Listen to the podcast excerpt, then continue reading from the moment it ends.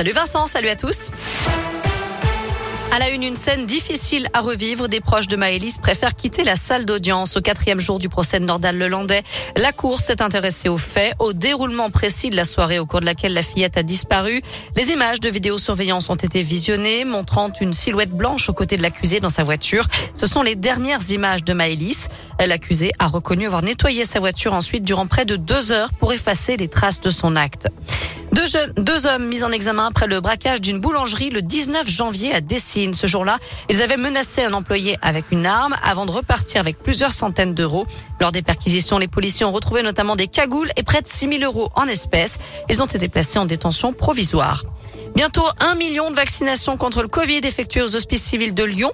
Depuis la première piqûre réalisée le 28 décembre 2020, le CHU a effectué à lui seul un tiers des injections réalisées dans le département du Rhône. La millionième vaccination sera réalisée demain matin. Les époux Balkany, bientôt de retour en prison. La justice a révoqué leur placement sous bracelet électronique après une centaine de manquements à leur assignation à résidence. Patrick Balkany aurait notamment été vu à Levallois-Perret, commune dont il était maire avant d'être condamné pour fraude fiscale. La justice pourrait donc décider de placer le couple en détention pour la fin de leur peine. Isabelle Balkany, elle, a été hospitalisée aujourd'hui après avoir avalé une grande quantité de médicaments. Les personnels de l'Assemblée nationale en grève mardi, les syndicats dénoncent une casse sociale. Ils appellent à manifester pour défendre des acquis sociaux de longue date, près de trésorerie et allocations en cas de décès. Une grève qui ne devrait pas perturber la séance des questions au gouvernement.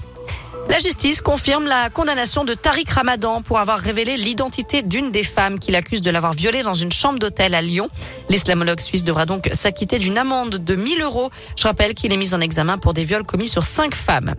Enfin, plus de 57 000 foyers toujours privés d'électricité à la Réunion avec le passage du cyclone Batsirai et une dizaine de blessés légers. Merci beaucoup Naomi.